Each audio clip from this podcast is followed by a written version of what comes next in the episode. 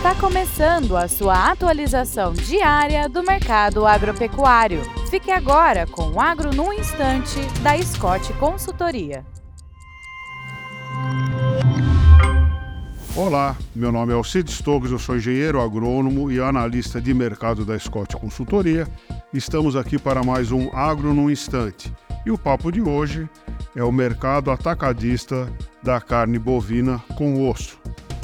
É, o que, que nós observamos? A gente monitora esse mercado diariamente e reporta semanalmente uh, o comportamento desse mercado no nosso informativo Tem Boi na Linha, no informativo diário.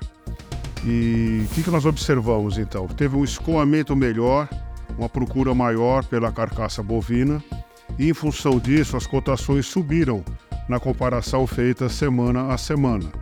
A cotação da carcaça casada de bovinos castrados subiu 0,9% e está sendo negociada R$ 16,00 por quilo. E a cotação da carcaça de bovinos inteiros subiu 1% e está sendo é, cotada a R$ 15,00 por quilo. Agora uma comparação né, com as proteínas concorrentes com a carne bovina. Uh, por exemplo, o preço do frango no mercado atacadista caiu 1,4% e está sendo negociado por R$ 7,10 pelo quilo.